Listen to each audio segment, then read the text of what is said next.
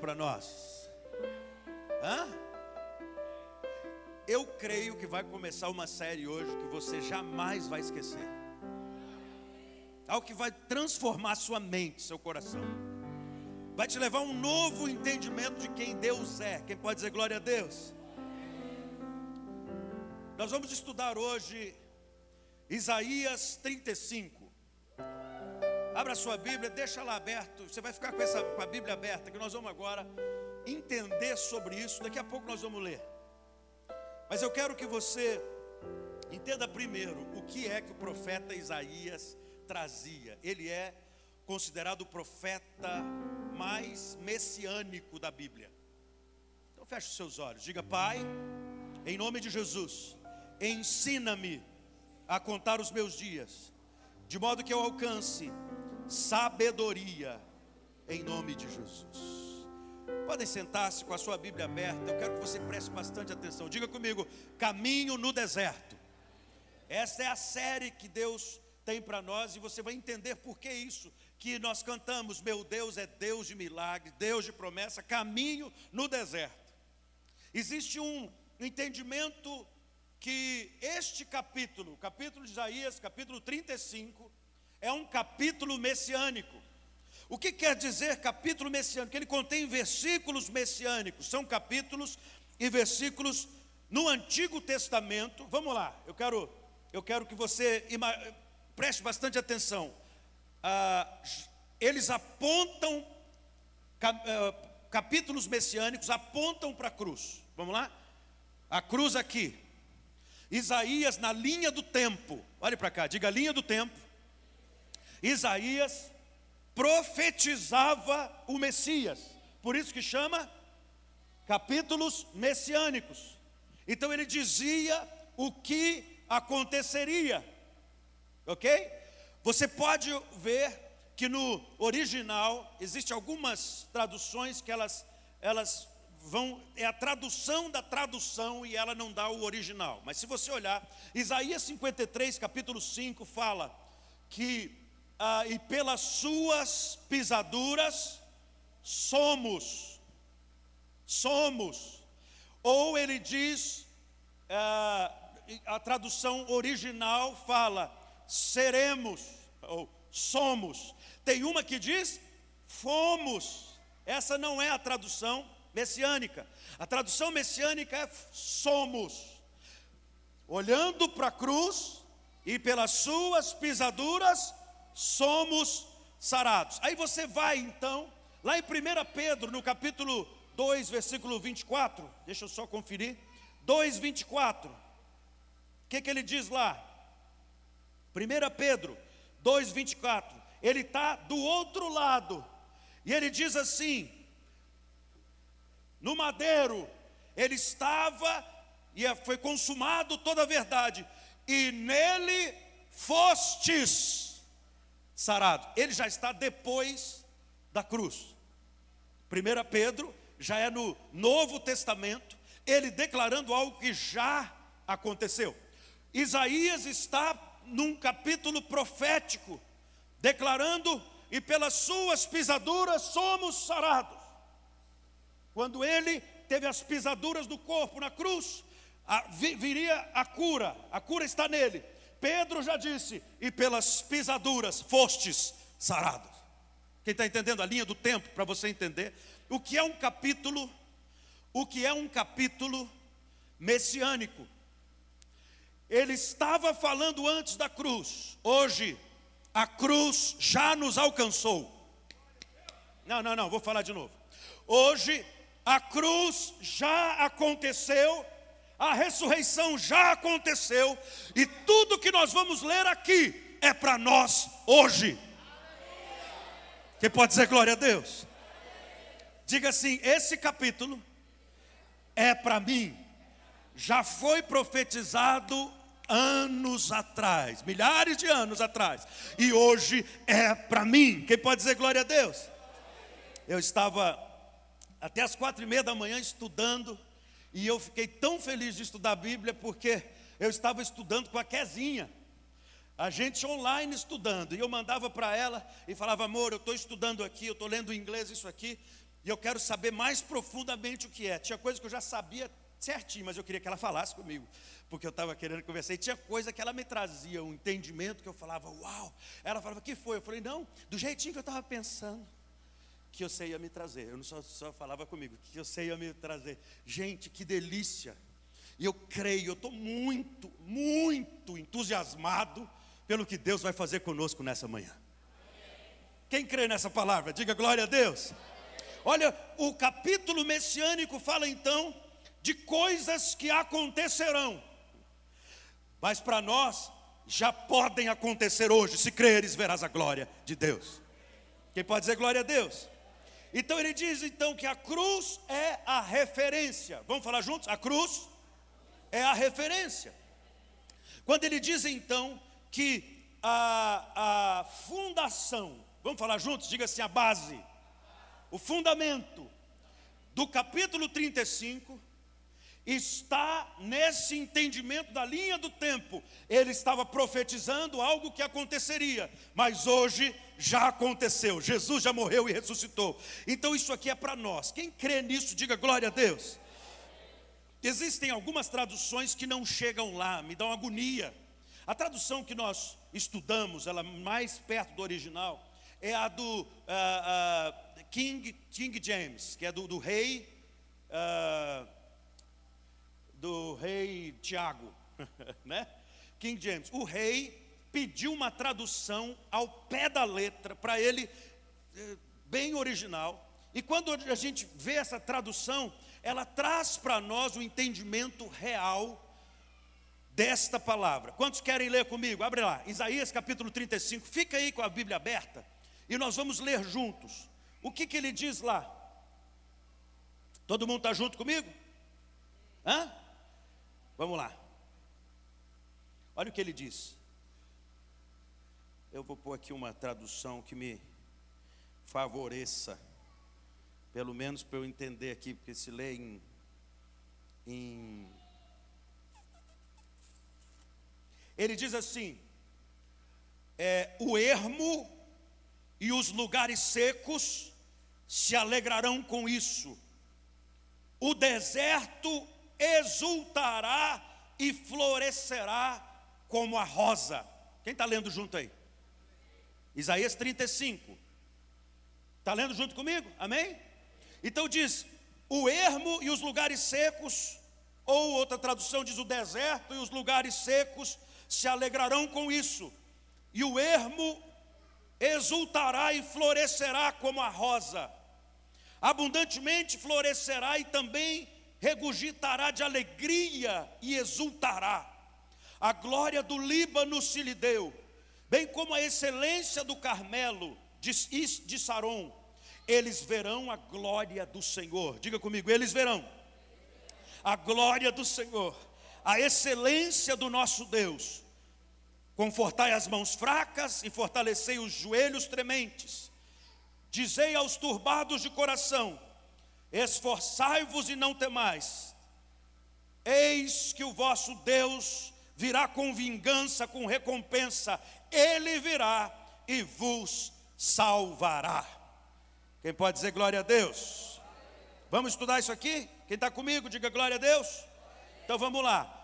Ah, na versão atualizada de Strongs, ele começa declarando assim: o deserto e a terra se alegrarão, o ermo exultará e florescerá como narciso, é, ou o lírio, ou a rosa, florescerá abundantemente, jubilará de alegria e exultará deu-se-lhes a glória do Líbano, o esplendor do Carmelo e de Saron. Eles verão a glória do Senhor, o esplendor do nosso Deus. Vamos estudar isso aqui para que você entenda.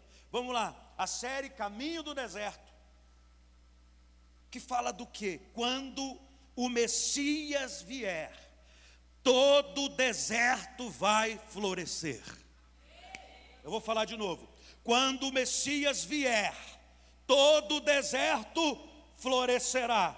O Messias já veio, o deserto que você está passando tem uma promessa hoje: ele vai florescer em nome de Jesus.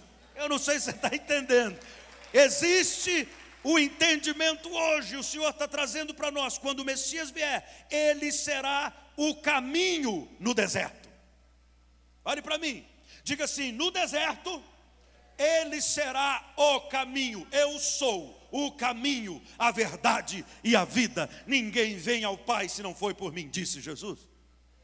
Então, Ele está tá trazendo para nós: eu sou o caminho no deserto, aonde está tudo em sequidão, aonde as coisas não estão acontecendo, aonde a tristeza, olha o que ele vai falar, vamos falar, vamos, vamos olhar aqui juntos. Ele diz que ele trará quatro bênçãos, fala comigo, quatro bênçãos que fará da terra seca um jardim exuberante e vivo.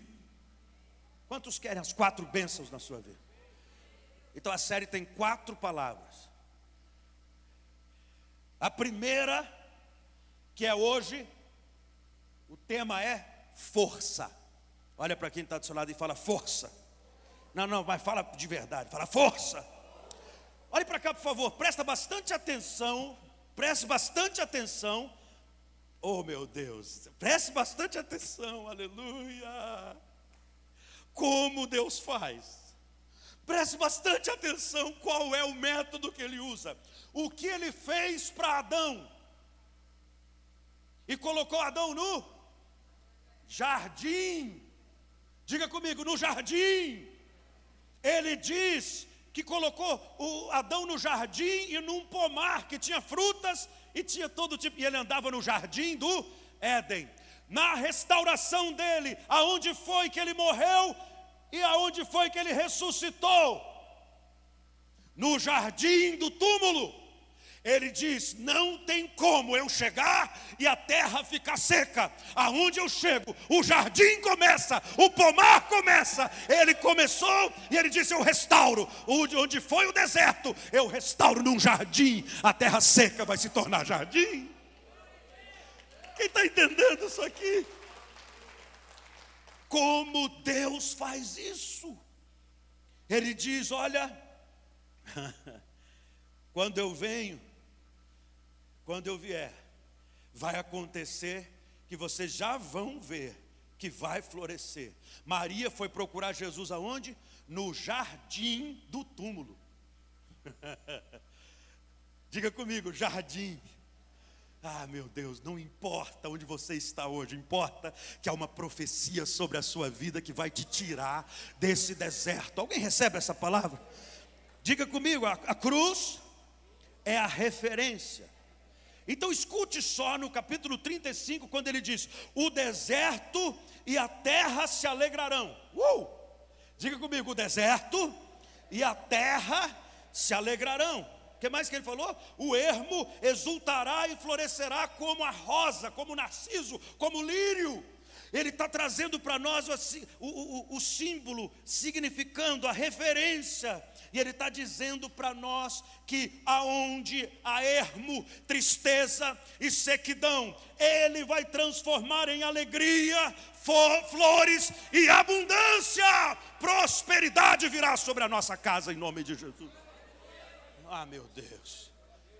Num momento de tanto deserto, da pior semana da minha vida, o Senhor vem na madrugada falar comigo. Eu sou o caminho no deserto. Eu quero te dizer, irmão, que tudo nele se torna novo. Ele faz novas todas as coisas. Quem recebe essa palavra? E pode dizer glória a Deus. Aí, quando você entra e vai entender, veja isso. Ele fala a glória do Líbano. Preste bastante atenção que ele está dizendo lá profeticamente. Diga comigo, profeticamente. Hoje o Líbano é um país Naquela época, o Líbano era o norte da terra de Canaã, não era um país. Fazia parte da região chamada Canaã, que era a terra da promessa, e era um lugar onde tudo era sequidão. Porém, ele diz: Eu vou tornar e fazer que a glória do Líbano seja estabelecida. Hoje, o Líbano é como um jardim, um oásis no deserto. A região do Líbano é a região onde tem as melhores frutas, os melhores, as melhores flores. Ainda hoje já cumpriu, ele já ressuscitou e hoje o Líbano é um jardim no deserto. Ele diz: "A glória do Líbano vai aparecer, porque eu, eu estou declarando, é um sinal para que você saiba que a sua vida também será assim." Oh meu Deus, eu não sei se você está entendendo o que o Senhor está falando. Ele diz assim: a glória do Líbano, o que, que vai acontecer? Virá. Uh, quando ele fala do Líbano, fala de árvores férteis. Vamos falar juntos? Diga Líbano, significa árvores férteis, flores bonitas. Significa que a produção exuberante. Líbano. Aí ele diz mais dois lugares. Quais são? Não, não, não. Volta lá. Tem uma tradução que é muito forte. Tem uma tradução que é muito forte. Salmo 104, 16. Abra sua Bíblia lá, por favor. Olha o que o Salmo fala. Salmo 104, 16. Abra sua Bíblia, vamos lá? Quando eu falo abra sua Bíblia, você celebra, gente. Larga de ficar com essa. Hã? Vamos lá de novo. Abra sua Bíblia, por favor. Vamos lá. Salmo 104, versículo 16. Avigoram-se as árvores do Senhor e os cedros do Líbano que. Oh meu Deus do céu!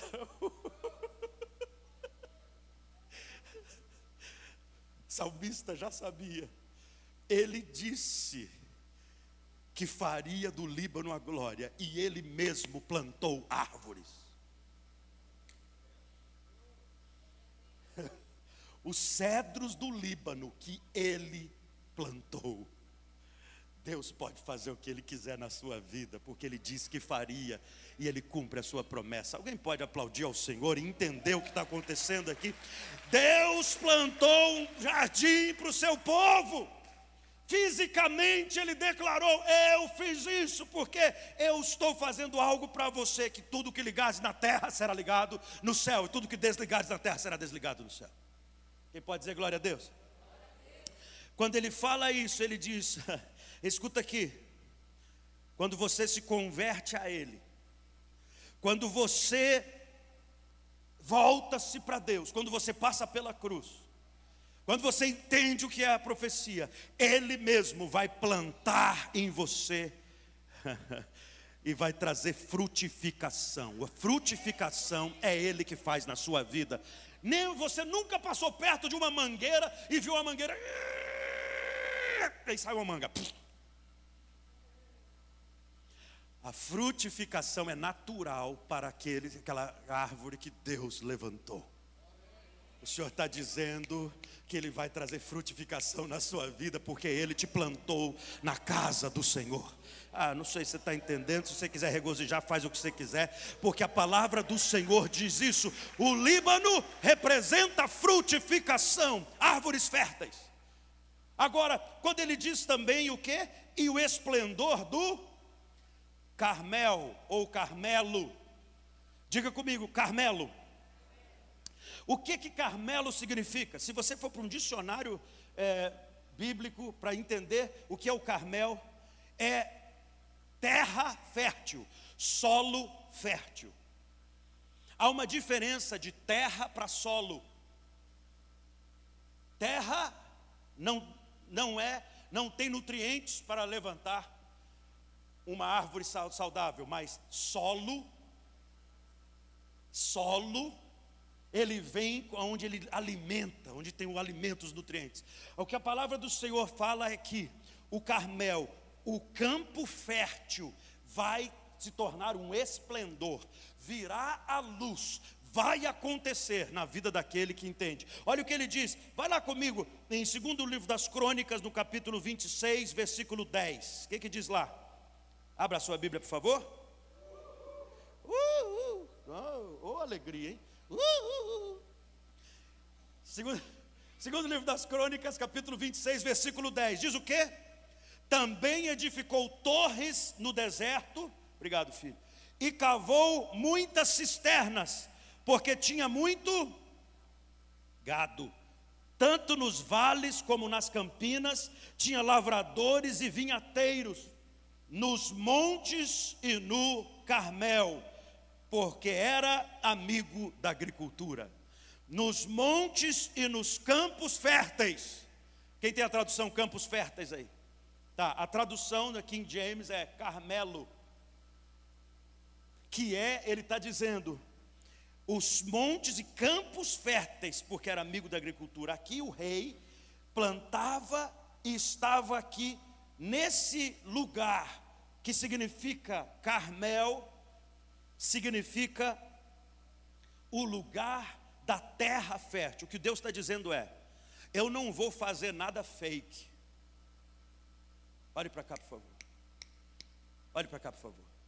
O que Deus está dizendo é: eu não vou fazer nada falso nada fake. Eu não vou colocar plantas frutíferas sem ter alimento todo o tempo. Eu vou colocar um solo que vai dar base para essa planta não cair.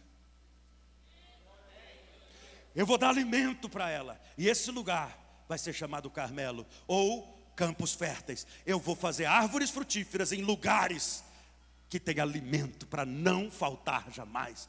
Porque a palavra do Senhor diz, Salmo 1, bem-aventurado o homem Hã? Que não anda segundo o conselho dos ímpios, nem se detém no caminho dos, e nem se assenta, antes o seu prazer está, e na sua lei medita de dia e de noite, pois será como árvore plantada junto a ribeiros de águas, cujas folhas não caem, dá fruto na estação própria, e tudo quanto fizer prosperará. Salmo messiânico. Porque fala do que acontecerá naquele que passar pela cruz, naquele que receber Jesus como Senhor da sua vida. Alguém está recebendo essa palavra aí? Quem está crescendo hoje? Quem está crescendo hoje? Hã? Meu Deus, eu tenho que correr. Eu tenho 10 minutos para a gente terminar, é muita coisa boa. Diga comigo. Aí ele fala o que mais? E de Saron, quem está no, no, no, Isaías 35, versículo 2 diz: Florescerá abundantemente, jubilará de alegria, exultará. Deus-lhes a glória do Líbano, diga comigo, Líbano, são as árvores frutíferas, amém? Flores, é o jardim e o, e o pomar. O que, que mais que ele diz? Deu-lhes a glória do Líbano e o esplendor do Carmelo e de Saron. Tem o esplendor de Saron. O que é Saron? Saron significa a beleza do corpo de Cristo, ou a beleza da igreja, da noiva. A beleza da noiva, o que o Senhor está dizendo é que vai aparecer a beleza da noiva, e tudo que é sujo vai ter que sair em nome de Jesus. Eu vou falar de novo: a beleza da noiva virá e vai resplandecer, e tudo que está sujo vai ser denunciado e vai ter que sair em nome de Jesus. Se alguém recebe, faz alguma coisa aí, porque o Senhor vai. O Senhor Jesus é o caminho no deserto. Quem aqui está precisando de Jesus no seu caminho hoje? Levanta a sua mão e fala: Espírito Santo. E fala: Espírito de Deus eu preciso do Senhor. Quem pode é glória a Jesus. Presta bastante atenção. Lá em Cantares de Salomão, no capítulo 2, no versículo 1, diz assim: Eu sou a rosa de Saron e o lírio dos. Quem estava falando isso? Sulamita, que representa a noiva do cordeiro, que representa a igreja sulamita, declarando: Eu sou a rosa de Saron e o lírio dos vales. Quando o Senhor diz: quando eu estabelecer o caminho no deserto, o deserto florescerá, e o solo será transformado, e a noiva será purificada, e o esplendor da noiva virá, e todos verão que eu sou na igreja. Uau! Diga glória a Deus. O que quer dizer isso? Fala comigo. Vai lá em Isaías 65, 10. O que diz lá? Diz assim: Saron servirá de campo de pasto de ovelhas, e o vale de Acor de lugar de repouso de gado, para o meu povo me buscar. O que o Senhor está dizendo é que vai ter um lugar de refúgio para aqueles que servem a Ele. ah, pelo amor de Deus, eu não sei se você está entendendo o que Deus está fazendo nessa manhã, é uma revolução. É uma revolução na sua mente. Quem está querendo ser transformado na sua alma, para você entender melhor as coisas de Deus, diga: Senhor, eu creio que será a glória do Líbano, o esplendor do Carmelo e de Saron virão sobre a minha vida e sobre a minha casa e sobre todos nós, em nome de Jesus, a noiva do Cordeiro. Quem pode dizer glória a Jesus? Ele diz isso. Vamos voltar lá para Isaías 35, versículos 3 e 4. E agora você vai entender que ele vem e nos salvará. Diga comigo, ele já veio. Vamos falar de novo. Ele está profetizando, ele vem e nos salvará. Diga, ele veio e eu sou salvo. Eu já estou aqui. eu estou com ele. Quem pode dizer glória a Jesus? Vamos falar juntos. Ele veio e eu sou salvo. Agora ele diz no versículo 3. Ah, meu Deus do céu, olhe para cá. Fortalecei as mãos frouxas e firmai os joelhos vacilantes. Dizei aos desalentados de coração: três coisas vão acontecer agora, e nós vamos entender isso. O que ele diz? Primeira coisa, não se vence e não se anda no caminho do deserto fraco. O fraco não vai passar por esse caminho. Então, fortalecei. E agora o Senhor vai nos dar três, três práticas extremamente, extremamente fáceis de entendimento, mas que são excepcionalmente fortes para levar você para andar nesse caminho e não deixar esse caminho. Toda pessoa que observa esta palavra, toda pessoa que entende esses três pontos, o Senhor está dizendo: força, fortalecei, o meu poder vem sobre você. E ele disse três pontos. O primeiro, ele falou o que? Fortalecei como? Primeiro, as mãos. Diga comigo, mãos. Mãos frouxas. A gente chama isso de mão de alface. O goleiro que vai defender uma bola e a bola pega na mão dele e entra, fala: Isso é mão de alface. Mão frouxa. Não tem força para segurar. Não tem força para não deixar o inimigo embora. Não tem força para não se proteger e não proteger a sua casa e não proteger a sua família. O Senhor está dizendo: fortalecer as mãos frouxas. Hoje o Senhor está trazendo uma palavra profética para a sua vida. Quem recebe essa palavra, diga: fortalecei as mãos. Diga comigo, mãos. Eu vou te explicar sobre mãos. Ele fala sobre o que? Diga joelhos. De novo, que ele fala o que? Trópegos, vacilantes. Hebreus 10, 23 diz: Retenhamos firmes a confissão da nossa esperança sem vacilar, porque fiel é aquele que nos fez a promessa. Quem recebe essa palavra? Quem recebe essa palavra? O que o Senhor está dizendo para nós é mãos, joelhos e o que mais?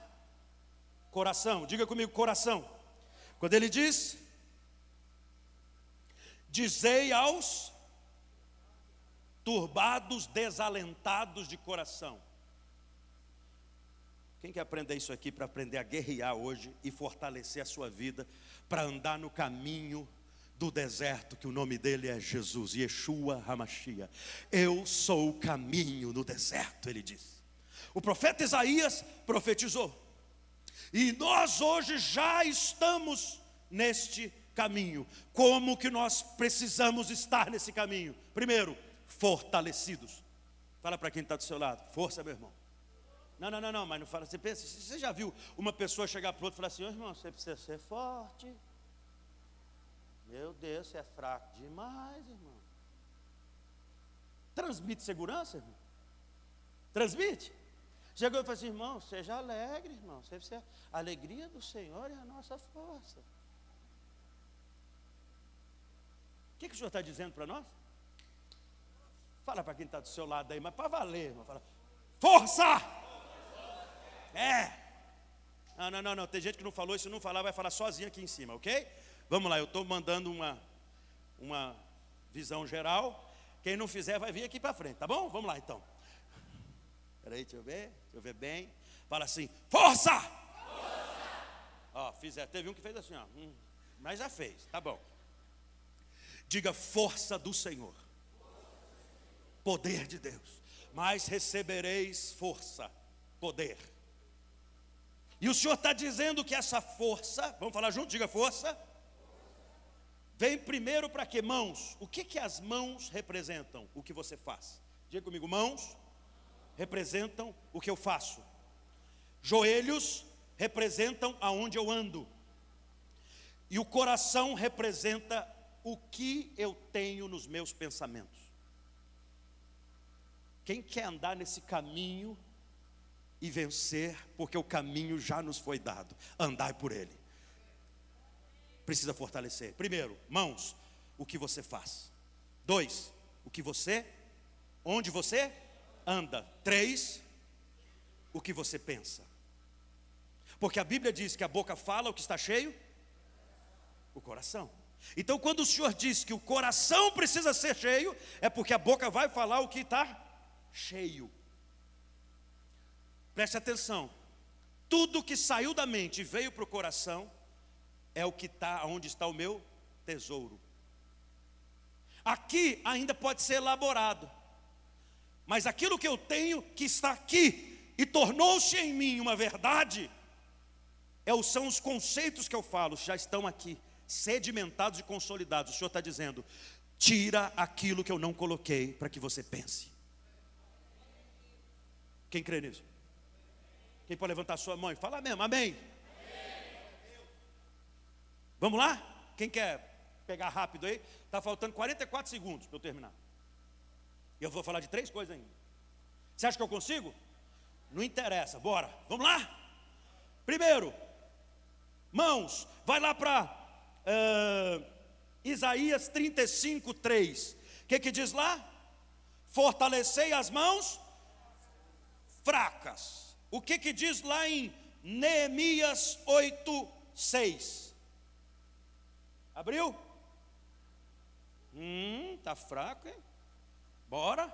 Neemias 8, 6 diz: Esdras bendisse ao Senhor, o grande Deus, e o povo respondeu: Amém, Amém.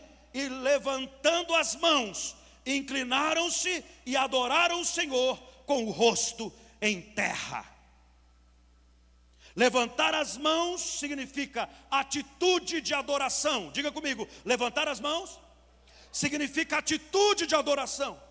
Levantar as mãos são causas de é, é o que causa em Deus e em quem está do meu lado o entendimento de que eu estou recebendo o que Deus está fazendo, que eu estou na adoração.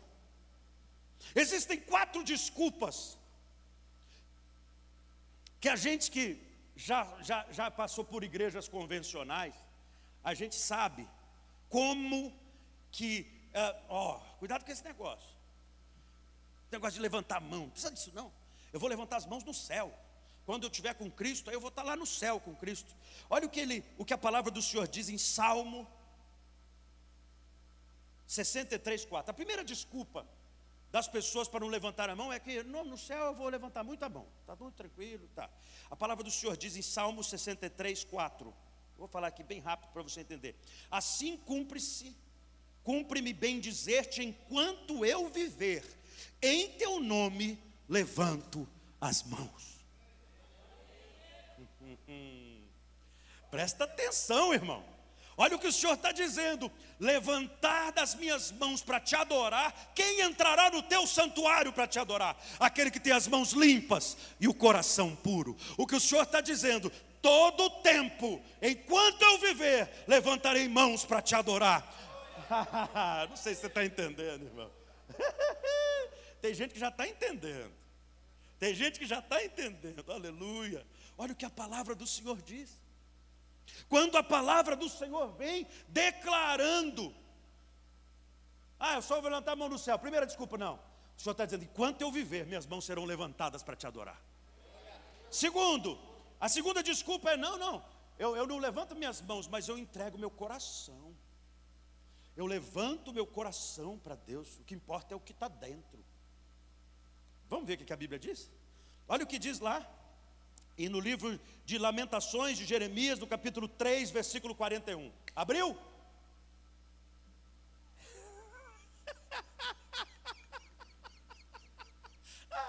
A cara mais legal que eu já vi na minha vida foi da coronela.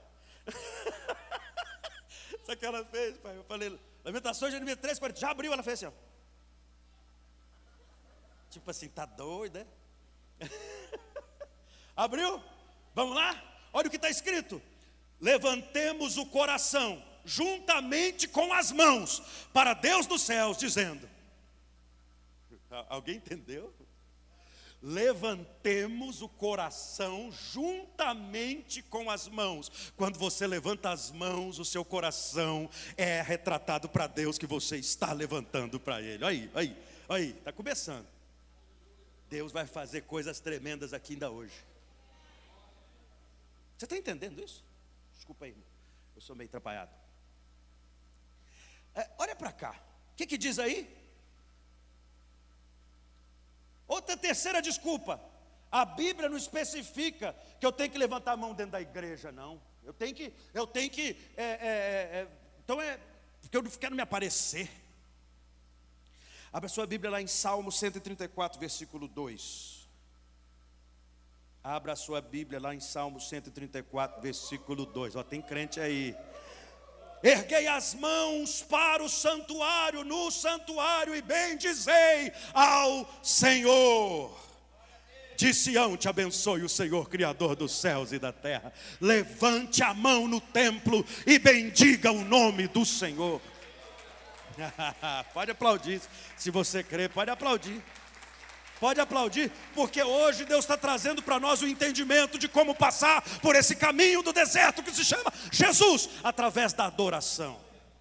Quem pode dizer aleluia? Ele diz então, e tem a quatro. Qual é a quarta desculpa? Não, eu vou levantar as mãos, é, mas isso é prática do Antigo Testamento. Isso, isso não está. Eu quero te dizer uma coisa: toda a Escritura é divinamente inspirada.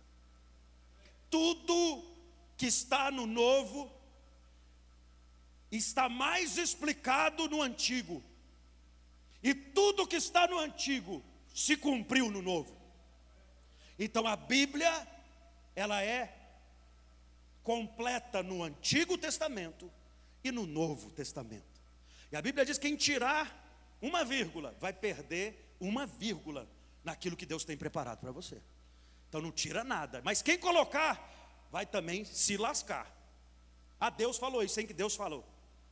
Vá pela palavra de Deus. Alguém recebe essa palavra? Ah, vou levantar minhas mãos com a prática do Antigo Testamento. Vai lá em 1 Timóteo 2, 8. Já abriu?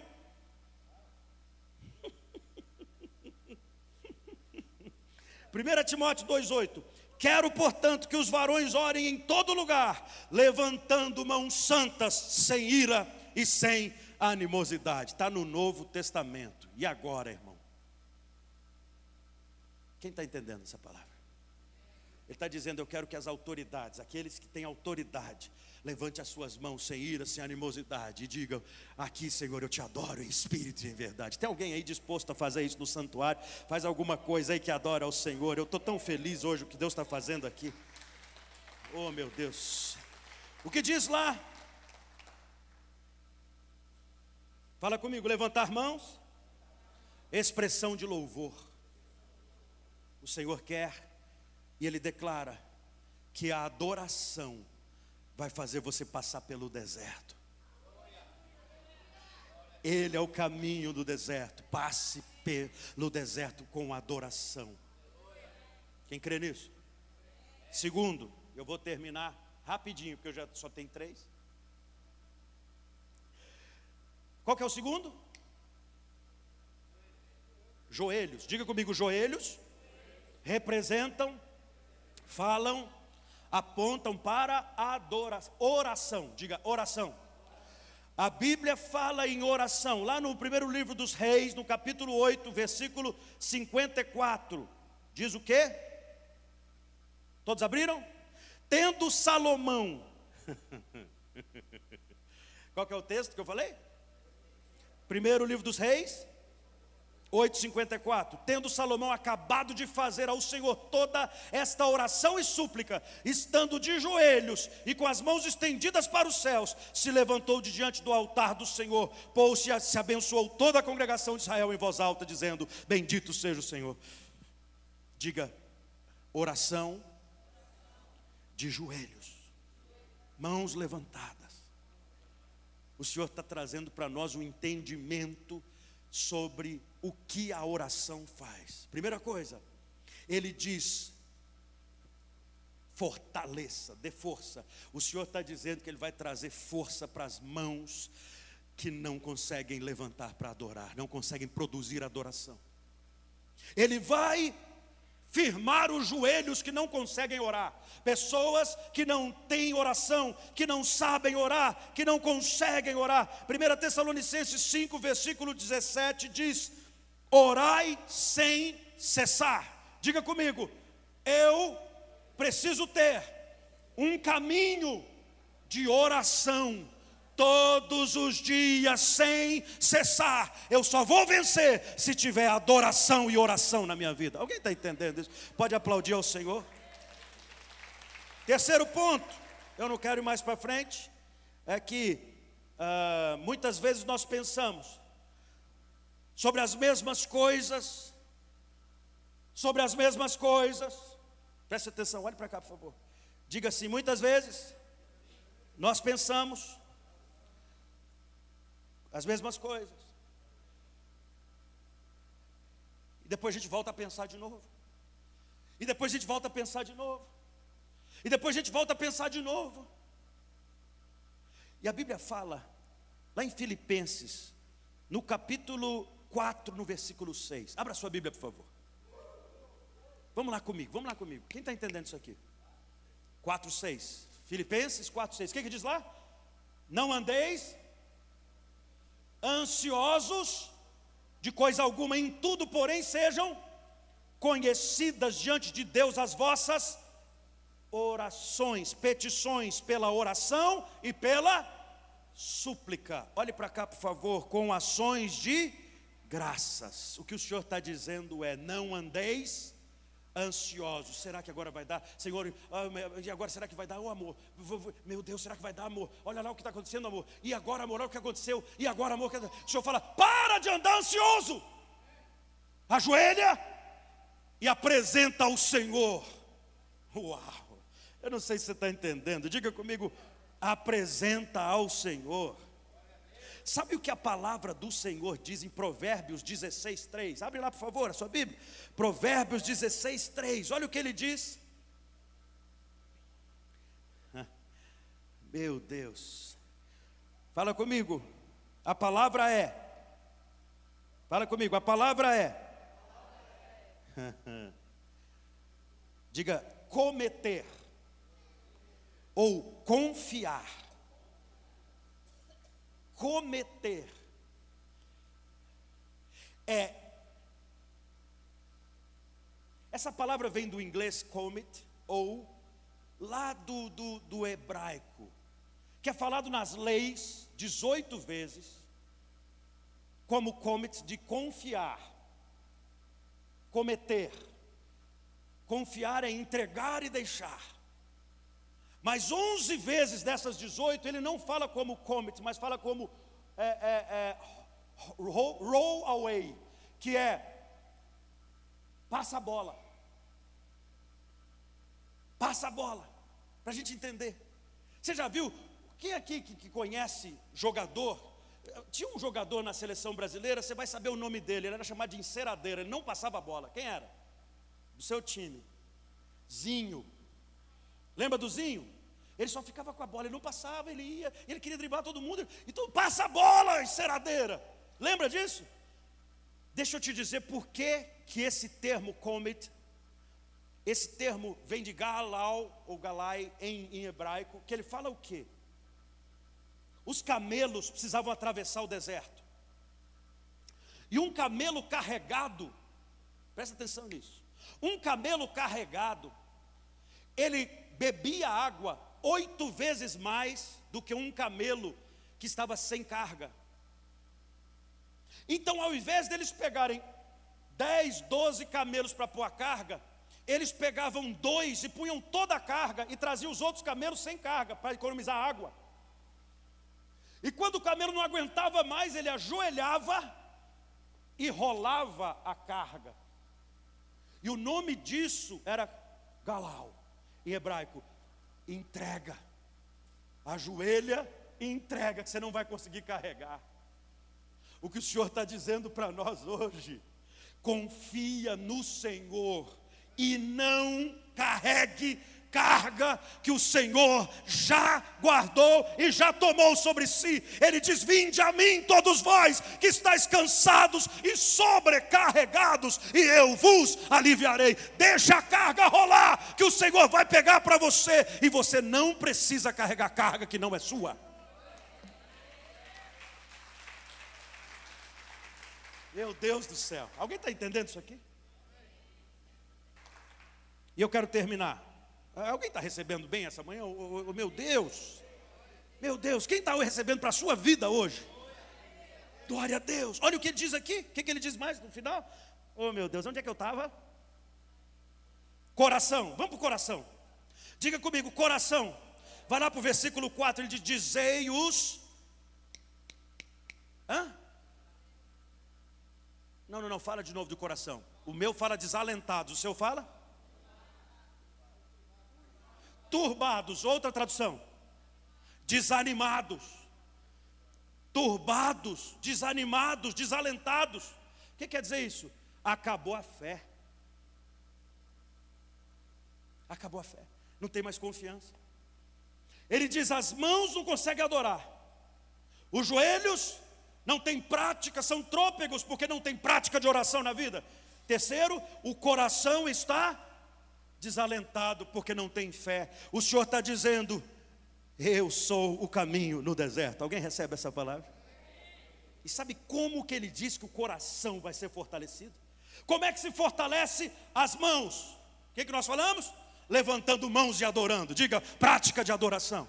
Como é que se fortalece os joelhos? Oração. E como é que se fortalece o coração? Preste bastante atenção, que você vai ver que sete vezes, sete vezes, Josué escutou de Deus. Josué escutou três vezes, três vezes Josué escutou do, do discipulador. Olhe para cá, fala assim: pai espiritual. Olhe para mim, diga pai espiritual. Fala para filho espiritual. Isso é forte demais. Pai espiritual fortalece coração de filho espiritual. Vou falar de novo.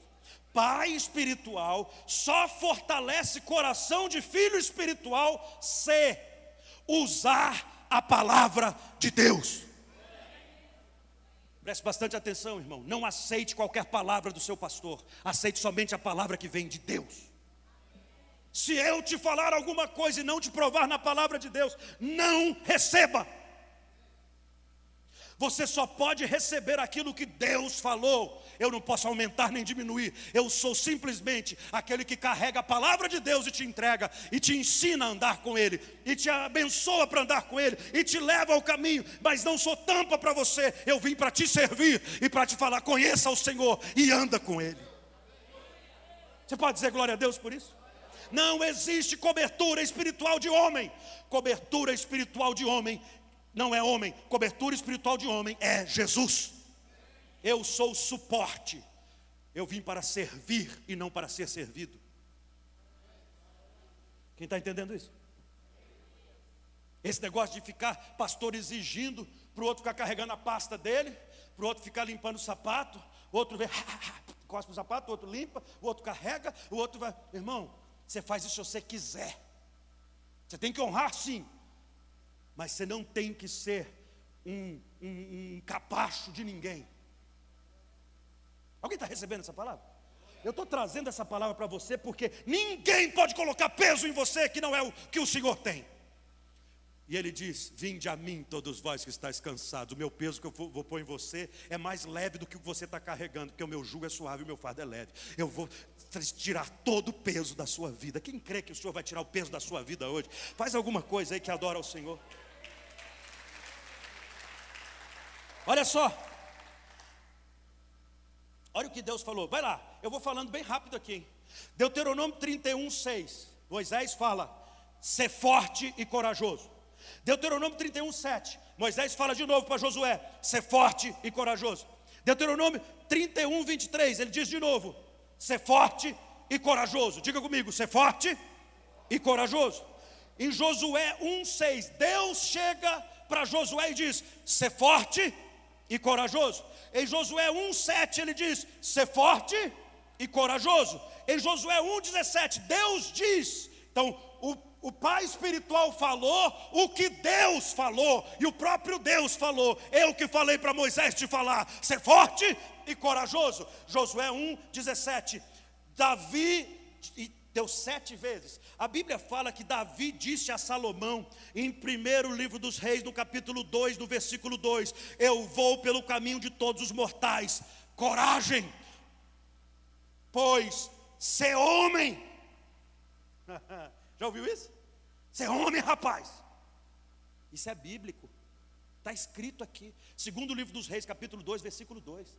Ele diz: Ser forte, coragem, seja homem, rapaz. A Bíblia está falando. Fala para quem está do seu lado. O Senhor tem uma palavra de força, Ele vai te fortalecer hoje. Não, não, não, não. Fala de novo. O Senhor vai te fortalecer hoje. 2 Timóteo 2,1 diz assim: Tu, pois, filho meu, fortifica-te na graça que está em Cristo Jesus. Diga, ser forte na graça que está em Cristo Jesus. Uau! Como que eu fortaleço o meu coração? Como que o meu coração, a minha mente, os meus pensamentos serão fortalecidos? Quando eu serei forte, colocando a tua palavra no meu coração. Salmo 119, versículo 11 diz: Escondi a tua palavra no meu coração, para não pecar contra ti. Quantos creem nessa palavra?